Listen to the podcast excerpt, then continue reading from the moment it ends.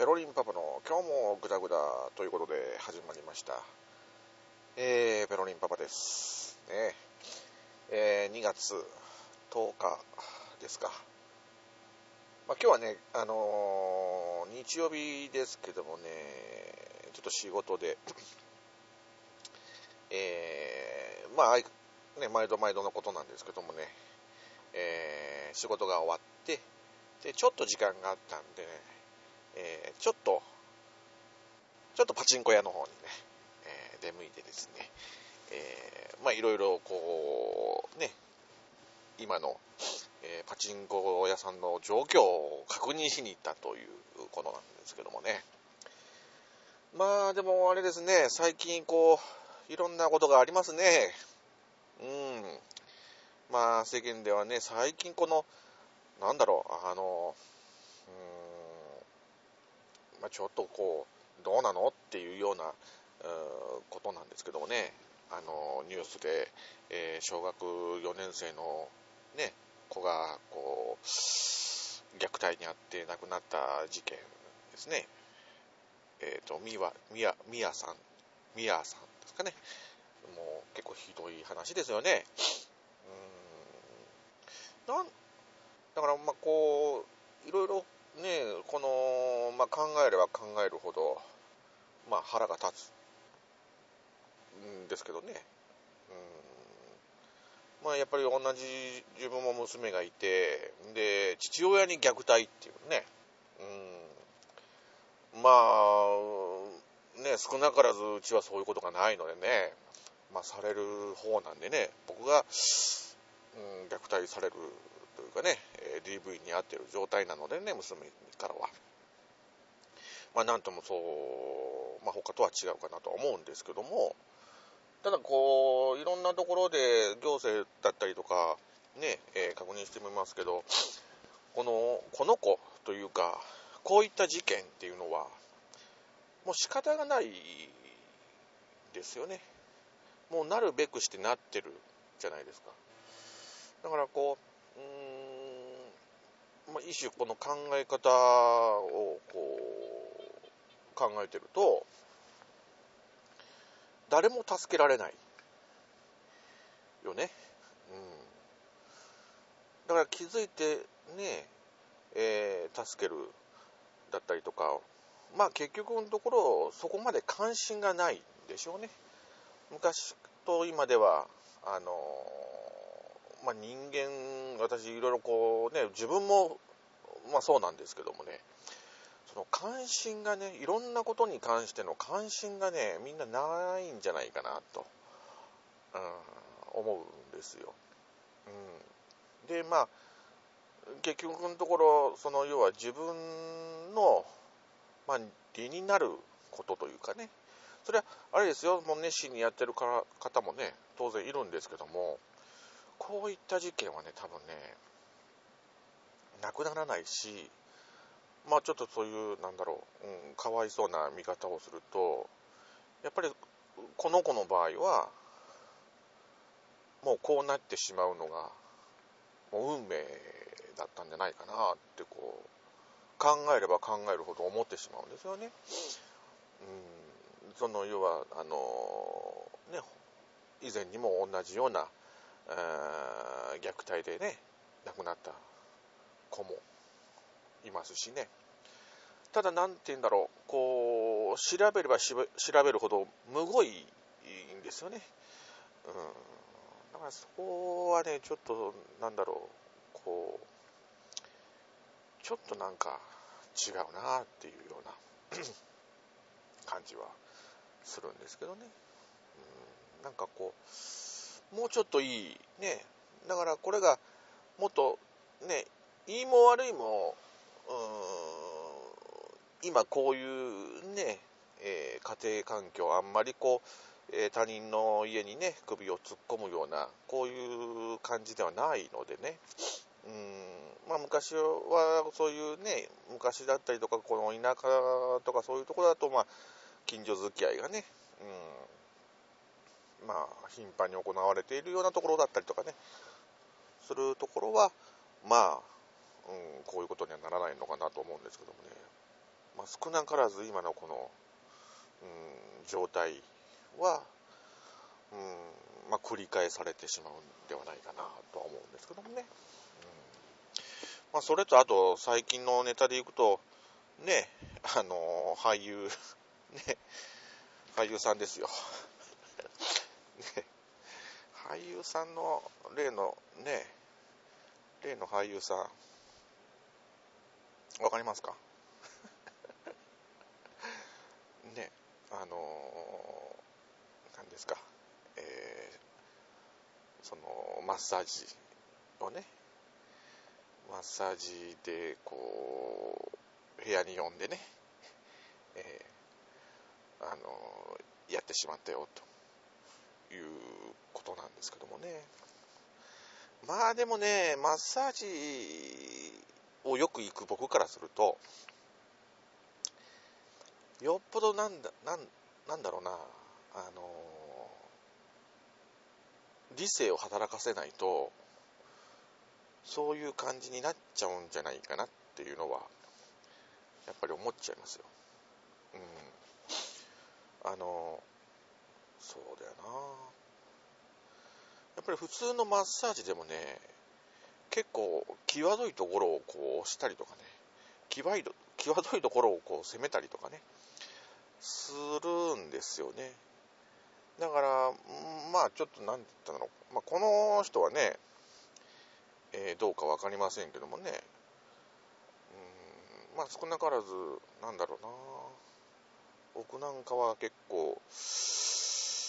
気持ち的にわからんでもないよなみたいなね、うん、でもやっぱり基本は僕は紳士なんでね、うん、変態紳士なんでね、うん、だからやっぱりこうなんだろう。そこはポリシーを持ってね。うん。あの同意のもとことを済ますというのがね。やっぱポリシーなのでね、うん、そこはちょっとうん違うかなと。まあ、でも結構有名ですからね、結構そういう、まあ、自分のプライドだったりとか、ね、うん、そういうのはちょっとあるんじゃないかな。うん、まあだから、したそのね、やられた女の子のことをね、わからないですけどね、そのまあなんだろうな。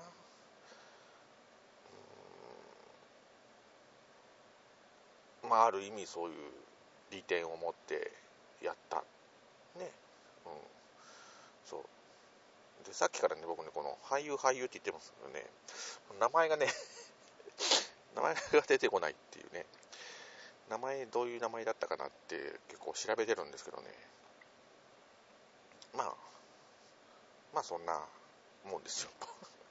うん、僕の配信って大体こういうもんなんですけどもね、うん、薄い薄いところをね、うん、そうそうそう。新井新井新井新井さんね、うん、新井さん？うん。新井さんがね。うん。まあ仕方がないじゃ仕方がないんですけどね、うん、まあでもそうなった以上はまあ結構ねえー、罰を、ね、まあ、罰、罰を受けて、うん、ちゃんと反省してもらいたいなというのはね、ありますわね。うんで、あと何があったかな。あとあれですよ。あのー、チェーン店のね、どこでした？あの、すき家だったりとかね、なんかお玉を股間に当ててみたりとかね。最近はくら寿司のね話だったりとか。まあいろいろそういうバイトの不祥事っていうのもありますよね、まあ、バイトの不祥事、うん、でもあれはどうなんでしょうね。本当にそのバイトなんですかね。組織は関係ないんですかね。あのね昔ちょっとちらっと流行ったねこうえー、ライバル、ライバル店のね、えー、資格というのがね、資格というかね、あの、悪いこうイメージを与えるためにわざとこうその人をね、うん、バイトをこう送り込むみたいなね、うん、実はこうそのバイトの子は、えー、ねまあくら寿司だったらどうでしょう。まあねそういうスシローだったりとかかっぱ寿司とかねそういうのとかねはま寿司、はま寿司、はま寿司かな、そういうののね、こう、策略でこう、なってたりとか、ね、え、好きだだったら、まあ、吉野家とかね、の、まあ、そういうのがあったりとかするんじゃないんかなって思ったりもしますわね。しませんか？ねえ。まあでも、うん、まあやっぱりね、今回のこともそうですけど、今日、あのー、ワイドショーみたいなのをね、見てあれですけど、結構厳しいね、処分をやるみたいなんでね、まあ、それはまあちょっとお気を据えるという意味ではいいかなとは思うんですけどもね。うん、まあ、そういう、なんだろう、常識がね、常識が外れた人たちっていうのはまあまあ多いんですけどもね。まあ、そういう人たちからすると、まあこう、僕なんかも今日、ね、ちょっとそういう、なんて言うんでしょう。まあ、パチンコへ行ったわけですよね。そうしたら、え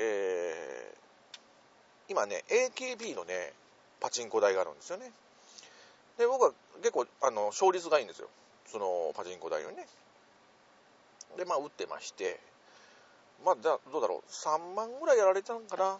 最初、あのー、3万ぐらいやられて、これはいかんなと思って台を変えたわけですよ。そうしたらね、隣にね、座ってる人がね、まあ前も、以前にも見たことのある人、ちょっとオタクっぽい人だよね。うん。なんか曲が流れたりすると、なんか曲に乗ってみたりとかね。なんか結構そういう、なんでしょう。もう、こう、見た限り、ね、見た目からしてもちょっとオタク系な感じっていうんですかね。うん。もう僕のあれですよ、イメージですけどもね。うん。で、そういう人がね、いたんですよ。で、今日ね、たまたまなんですけども、愛知県かな？はファン感謝デーって言って、まあ、くじを引いて、なんかこう、当たるよみたいなのがあって、で、僕くじ引いたら、まあ、外れたんですけども、そしたらね、あの、まあ、残念賞みたいな形でね、まあ、お菓子だったり、えー、ティッシュだったりとか、まあ、もうちょっともう、もう一個ぐらいなんかあったんですけども、で、まあ、ちょっと小腹が空いてたんでね、あのお菓子をもらったんですよ。あの、カレーせんべいをね。で、持ってまして。でも、まあ、ちょっと手が汚いしね、まあ、店内でこう、打ちながら食べるっていうのも、ちょっと、うん、ちょっとなんかあれかなと思って。で、たまたまね、喉が渇いたんで、えー、まあ、コーヒーを買いに行ったんですよ。うん。で、コーヒーを買いに行ってね、戻ってきたらね、そのお菓子がないんですよね。で、ふっと見たらね、その隣のやつがね、持ってるんですよ。二つ。で、確かに、この人は、あの、順番からくじを引いていくんで、あの、カレーせんべいを取ったのも分かりますし、どうだろう、時間からすると、2、3分なもんですよ、僕。ジュース買いに行って、トイレ行って帰ってきて、で、手を洗ってね、で、カレーせんべい食べようかなと思ったら、ないんですよ。で、パッと見たら横にね、この、スロットっていうんですかね、この、要は、あの、玉を弾くこのね、ハンドルの下にね、2個持ってんですよ。頭に来ちゃってね、頭に来ちゃってるけど、今のご時世ちょっと怖いじゃないですか。しかもなんかこういう見た目でね。でもこれはいかんなと思って。で、僕は逆にね、もう、あの、腹立ってますよ。立ってるんでね、だんだんだんだんちょっとこう、態度がね、僕の態度が、まあ悪くなって。まあちょっとそういう、なんだろう、あのリーチを外れたりとかしたると、だこれとか言ってこう、いろいろ文句を口で出すようになって。ね。で、しまいにはその隣の、なんでお前がね、歌詞を2つ持ってんだっていうのも言いながらね。で、足を組んで、向こうの要は、あのー、隣で打ってるやつの、陣地までこう足をちょっと伸ばしてみたりとかしてね。まあ、ちっちゃい攻撃ですよ、僕からすると。うん。そしたら向こうはその、なんだろう、打ってると、お菓子を2つこう狭いところにね、こう、乗せてるんで、お菓子がこぼれそうになるんですよ。そうすると、こう手でこう押さえて、なんかもう2つとも自分のものだっていうようなアピールをするんですよ。なんだこいつと思ってね。で、腹が立つわと思って。で、どんどんどんどん、あの、何？こう、結構強いリーチとかね、演出とか来た時に当たりそうになるわけですよ。そうすると僕はもう、睨みつけてやってですね、だこいつだとか言ってね、こんなん来るわけねえだろみたいな感じでね、えー、発しながらね、えー、まあ、ポチンコを打ってたんですけどね。で、とうとう彼自身がそのお金がなくなってね、どっか行くんですけどもね、その時にこのお菓子をね、2つ持ってね、行ってんだ。で、俺も、あのこう目で追いながらね、お菓子持ってくんかいって言ってこうね、え聞こえるか聞こえないか、中途半端な声でこう発したわけですよ。まあちっちゃいなみたいな感じなんですけども、たかがね、お菓子でね。で、まあそれが、あのー、講師かどうかわかりませんけどもね、実際そこから当たりを引いて、えー、3枚負けてたのがね、えー、まあなんとか取り戻して、まあ1万円プラスで帰ってこれたのでね、まあそれでもうちょっとむしゃくしゃしてるんでね、まあこれはもう風俗へ行くかと。ね。まあ大体ギャンブルで勝ったら風俗へ行くっていうのは習わしであるわけですけどもね。で、まあ行こうかなと思ったんですけども、まあそうだろう、ど、あのまあこれでお金を使ってしまったら、まあ、ね、えー、もったいないと。うん、珍しいよね、僕がね、風俗ね、もったいないっていう気持ちになるのが珍しいんだけども、まあ、ちょっと今日じゃなくてもいいかな、みたいなね。うん、違うところでもいいんかな、みたいな。って思ったんですよ。まあだから今僕地元で打ってるわけですけどもね、まあ行くとしたら、まあ韓国でしょうね。うん、韓国マッサージでしょう。最近ちょっとサイトで見てたらね、あの、ヘルスでね、あの、母乳プレイがどうのっていうの。で、僕は母乳は別にどうでもいいんですけど、母乳、母乳の出る人とエッチがしたいなと思ったわけですよ。まあ、母乳を飲むとかも飲まないんだよ。こうね。なんかこう変な性癖がこうペペッとこうね、出てきてしまって。で、それをね、要は、頭をよぎってしまったんでね、まあ来週ですよね。どっかこうタイミングを。またその子がね、まあね、主婦でしょう。多分ね。で、母乳が出るってことは赤ちゃんもいるんでしょうね。わかんないですけど。わかんないですけど。で、えー、時間帯がね、まあ2時？お昼の2時とか4時で上がってしまうんですよね。僕仕事中じゃないですか。なんでちょっとその辺でね、うまいことこう、いかんいかんなと思って、なんかちょっと尺だなと思いながら思ってるんですけどね。まあ、ついでにこうね、えー、風俗の話をしたので、まあ、もうちょっと話しますと、先週ね、えー、まあ、愛知県の中に豊橋という場所があるんですけどね、まあ、ちょっと豊橋にあの飲みに行く機会がありましてね。で、その豊橋にね、おっぱいパブがあるんですよ。で、会社の同僚と行ったんで、まあ、あのー、3人ぐらいで行ったんかな？3人ぐらいで行って、で、1次会飲みましたよ。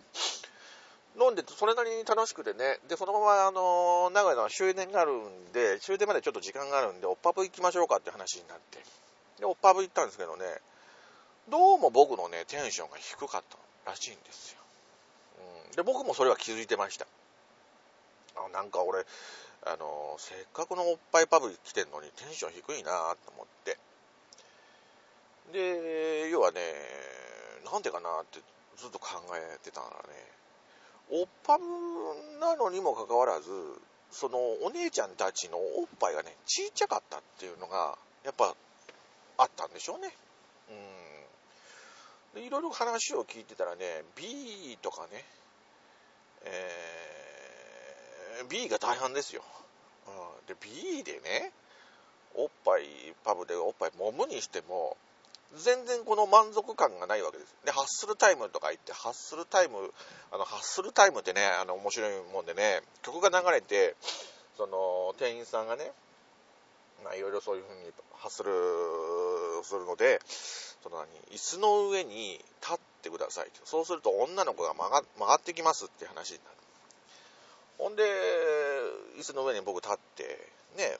まあその要は同僚も立って、女の子がもうみんな B カップですよね。もうなんか揉み応えがなくてね。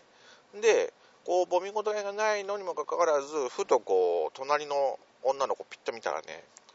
なんかもう、だらーっと、なんだろう、あの、もうなんか、されるがままみたいなね、もうなんか、あの、ななんとも言えないこのなんていうのあのこの脇を持たれてちょっとぐったりした女の子をこう脇を抱えて持ち上げるみたいな、そんな感じな姿勢でね、おっぱい飲んでるんだけど、その女の子が、なんかね、なんとも言えない切ない顔をしてね、うん、揉まれてるわけですよ。それが面白くてね、で、今実際僕もね、その、揉んでる女の子にね、耳元で、ちょっと前の女の子見てよって、あんな顔で揉まれたらね、テンション下がっちゃうよねって話をして、で、あ、そうだよねって話になったんですよね。まあ、まあ、そこでもう、まあ、あのー、それなりに、えー、ちょこっとこう、盛り上がったというか、うん、そんな感じですよ。で、で、まあ、後輩とかに聞いてたらね、あの、ペロリンさんね、って、あの、テンションちょっと低いじゃないですか、とか言って。で、俺分かったよ、って。テンション低いのは、おっぱいがちっちゃいから、あのああいう顔になっちゃってるんだわねってでそういう話したらねどうもその子曰くペロリンさんは大概二次会はもう何疲れちゃった顔をしちゃってるよと ねもう一次会でなんかこうピークが来ちゃってまあ、二次会、そのキャバクラとか行っても、なんかこう、惰性で、あの顔つきとか、その態度は、あの、いつもと一緒ですよって言われちゃってね。あ、そうなんだ。ああ、そう変わらなかったんだ、みたいな感じでね。うん。まあ、そんな感じで終えましたけども。で、やっぱりワンセットしかいなかったんですよ。まあ、あの、電車の加減でね。で、最後の、まあ、ディあのディープキスもね、したんで、そのサービスの内容的にはそんな悪くはないんかなって。で、ゲームとかやってね、あの、なんだろう、ワニのね、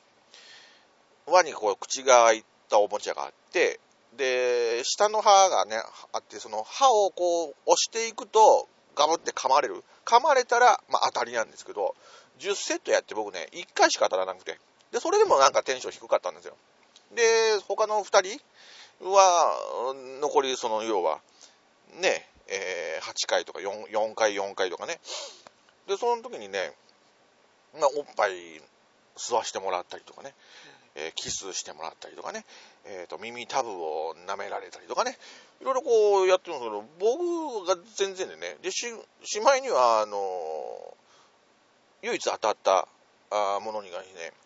えー、何、あのペロニーさんにちょっと形血を出してくださいって。で、形血出して、形血を、えー、吸われる、ね、ペロリンがね、吸われて。で、もう、どう、どうするんかなと思ったら、あのその B カップの女の子の何おっぱいパンチ おっぱいパンだからこう顔をうずめてね、えー、そのおっぱいをグッて寄せてパンチするんですけども、まあ、おっぱいのボリュームが少ないんでね、え結局のところその要はグッて寄せたあの手ですよ要は 手でパンチされてるっていうねもう踏んだり蹴ったりな感じでねんなんともこうなんだろうなんかこう、なんだろうね、あの不完全燃焼で終わってしまったみたいな感じでね。でも、あれですよ、最後の方にね、まあその、最後の10分の時に僕の膝の上に女の子が乗って、えー、まあキスしてくれるんですよ。で、その子パッと見たらね、結構ね、えっ、ー、と、闇がありそうだったんで、彼女にね、結構闇があるねって聞いたらね、あのそんなことないよって言ってたんですけどね、でも、いや、闇、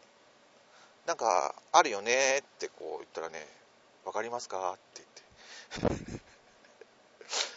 あの、ニコッと笑ってたのがね、急に真顔になってね、わかりますか？って言うんですよ。ちょっと怖いよね。で、その、わかりますか？って言った顔がね、結構好きじゃんね、僕ね。あの、基本的に闇のある子が好きじゃんね。うん。で、あの、まだ今度来た時にちょっとお話ししましょうよって言って。で、名刺ちょうだいって言った。あ、名刺あるよって名刺くれたんですよ。で、唯一僕だけですよ、名刺もらったのはね。で、名刺もらって、で、その、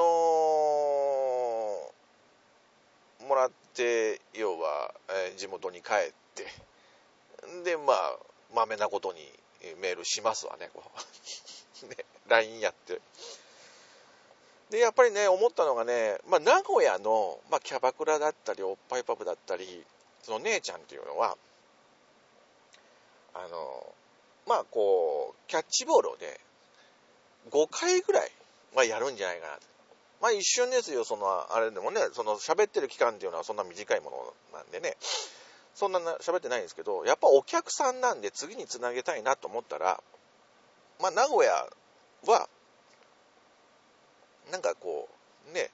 えー、ああだこうだこう話しながら、やるじゃないですか。うん。ほんじゃね、その女の子ね、どうだろう、えー、3回ぐらい キャッチボール3回でね、えー、結局、あの、何ですか、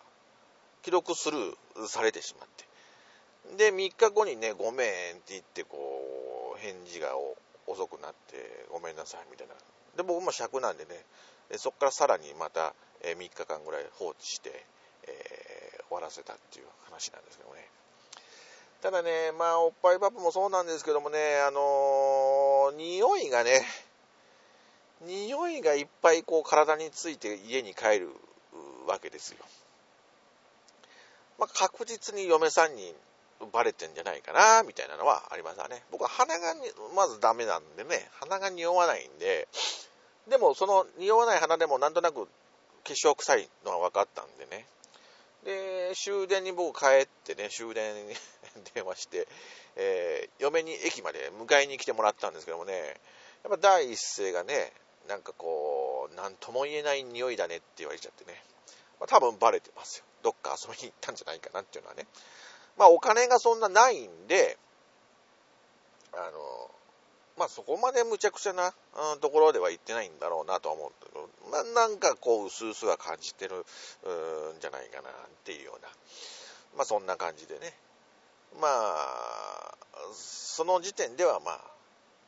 何も言われませんでしたけどもね。うんでもやっぱりね、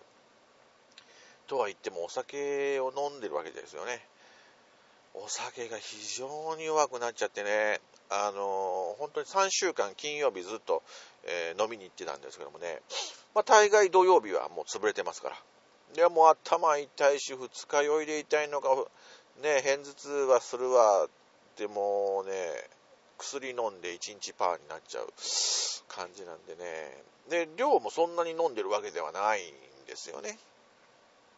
だからかなりちょっと40半ばを超えてだね、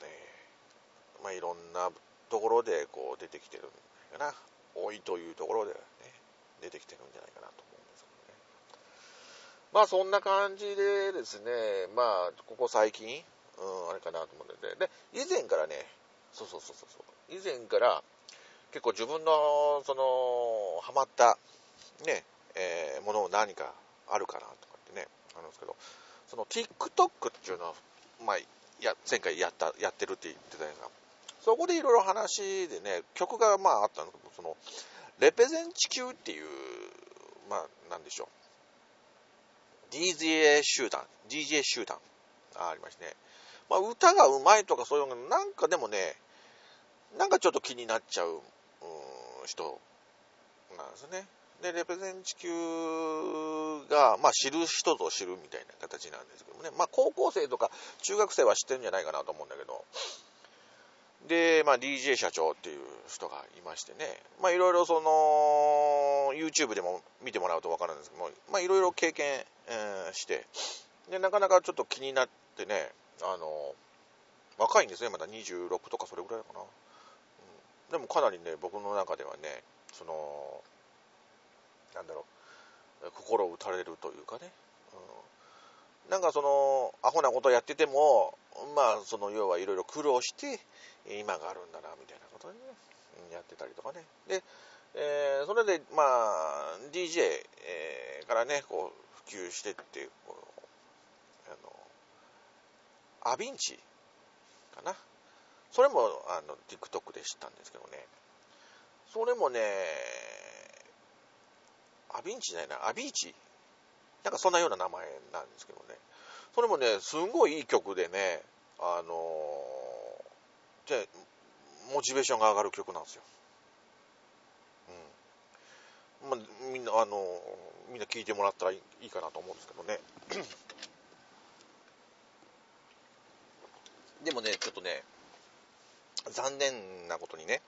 まあ、その人は、去年かな、去年の4月の20日に亡くなってるんですよ。まあ噂では、その自殺ではないか、どうなんだっていうような話なんですけどね。まあ非常に残念で、で、そこから僕もいろいろね、えー、過去の動画だったり、えー、ネット記事を見てるとね、あのー、日本にもね、ま来てたみたいで、で、その時に僕もなぜ行かなかったんだっていうふうにね、えー、後悔をしてましてね。なんかね、うん、すごいあれだよ、あの、モチベーションの上がる曲をいくつかあるし、まあ結構そういうクラブとかそういうところでね、流れたりとかもするし。で、僕の場合すごく熱しやすく冷めやすいんでね、そのレペゼン地球も、あの、コンサート行こうとかね、ライブ行こう。チケット取ろうかなと思ってね、えー、考えたぐらいなんでね。で、アビジの場合だって、わ、すごいいい曲じゃんと思って、ちょっと遅咲きだけど DJ やってみたいなと思ってね。で、その DJ の機材をね、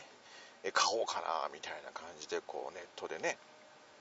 そしたら初心者用で今、うん、どうだろう、3万ぐらいで出てるんかな、その機材が。ターンテーブルのやつはね。で、これはちょっと気持ち的にはもうすぐにでも買いたいなと思って。でもやっぱりね、46年僕自分のことをね、見てると、まあ、買ってもやらないなとかね。うん。もう究極にね、熱しやすく冷めやすいんでね、多分この熱はいつか冷めるだろうと思ったらね、案の定ね、冷めちゃったんですよね。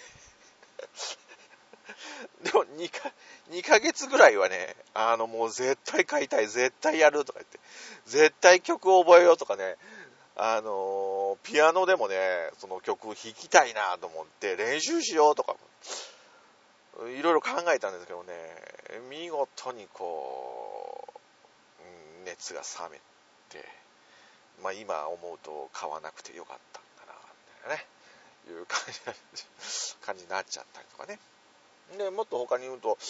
その、ネットでね、いろいろ話をすると、この、いろんなこの世界の習わし、ね、あの、なんだろう、えっと、陰謀説っていうのがね、えー、ありましてね。で陰謀説の中で、まあ、その要は、えっ、と、どういう名前だったかな。えっ、と、陰謀説を流してる人がいるんですよ。うん。で、まあ、その、ね、えー、この世の中ね、まあ、天皇を基準にいろいろこう回ってるんですけどもこう、ね、あの麻生麻生太郎がどうのとかね安倍晋三がどうのとかでね結局このなんだろうあのいろんな組織は、えー、3つの、えー、派閥によって、えー、まあ、回ってるというようなことをねまあそれなりの陰謀ですね。リん？リリプリプトリプトリプトなんたらかな？なんかリプリプト？リプリプト？わかんないですけど。リプ,、うん、リプト論かな？うん、っていう人がね、リプトっていう人がなんか、あの、いろいろこう、やってるんです。けどね。で、結構聞いてたらね、あの、なんだろう、まあ結構興味の持つことをね、話してくれたりとか、で、まあまあ、そういう考え方をしていくと、まあ面白いなって思ったんですけども、なんせ僕がこう中途半端にしか覚えてないし、こうね、その、あだこだ言おうが、その、要はその、すべてのそのね、まあ地震だったりとかそういうのもなんか、ね、あの、人工地震だどうのとかさ、なんかそういう、なんかまあ、陰謀論っていうんですかね、うん、そういうのがちょっと興味あって、で、それもね、すごい気になって、どうだろう。それもやっぱ2ヶ月ぐらい、こう、熱心に聞いてたわけですよ。で、頭の中がもうパンパンになっちゃってね。で、まあいろいろこう、話をしたりとか、いろいろしてるんですけどもね、やっぱり熱が冷めるのは早い。うん、もう今はもう全然。で、こう、話を聞いてたその人がね、クリスチャンだったんですよ。で、クリスチャンのことをどうのこうのっていうわけではないですよ。なんかね、こう、なんだろう、自分のその要は言った陰謀論に関して、こう、まあ、信者みたいな感じなのかな、あの、見方をするとね、うん、要はその人、そのリプトの人ね、その、が正しいと思ってる人たち。が、まあ、対談で、それも YouTube で載ってるんですけどもね、対談の話をね、いろいろ聞いてたりとかするとね、まあ、なんかちょっと、なんだろう、うん、上から目線ではないんだけども、なんかこう、そういうありきな感じで話をして、なんかその中で実際その人もクリスチャンでどうだよっていうね、話が出た時に、なんかこうタイミングなんでしょうね、この波長というのか、聞いてた波長で。スッとなんかね、あれ？違う？と思って。あ、この人の言ってることはってね、あの別にして、あの、僕のその、なんだろう、えー、リフトがいいよって思っていた、その波長がペッとずれちゃったんですよね。そしたら一気にこの気持ちが冷めてしまって、まあ聞きますけどね、その配信とかそういうのを聞いてはいるんですけども、どうだろう、随分、うん、客観的というのかね、第三者的にこう聞けるようになってね、まあそれはそれで良かったんじゃないかなとは思うんですけどね。なんせ僕の場合は、あの、本当に熱しやすく冷めやすいっていうのが、あの、すごい特徴だと思う。まあ、ね。で、まあ、唯一言えるのは、その、要は前から言ってますように、ギャンブル、ね、パチンコは、ずっと、趣味としてね、続いてますけどもね。まあ、パチンコと、韓国エステは長続きはしてるかなと思うんですけどもね。ただね、そういう、なんて言うんだろう、う、やっぱり自分の性格に、やって、まあ、いろんなことをね、うん、これが10年、20年ぐらい前だったら、ね、DJ の機材もすぐ買っただろうし、で、はたまたそういう、えー、ね、その、陰謀論を、えー、告げている人たちの、その、なんだろう、ブログをね、うん、読んでみたりとか、購読してみたりとかしてね、えー、やってたんじゃないかなと思うんですけどね。まあ、結果的には、まあ、なんだろう、あの、こう、思ってはいるんだけども、うん、そこまでえー、熱しなす、あの気持ちがね、すぐ冷めてしまうようになってしまったっていう。まあ、それも年のせいなんでしょうかね。守りになっちゃったのかなどうなのかなわかんないですけどもね。うん、まあ、でもそんな感じで、えー、ぼちぼち私はやっておりますよ。で、多分次回の配信になってくると、やっぱり、あれですよね、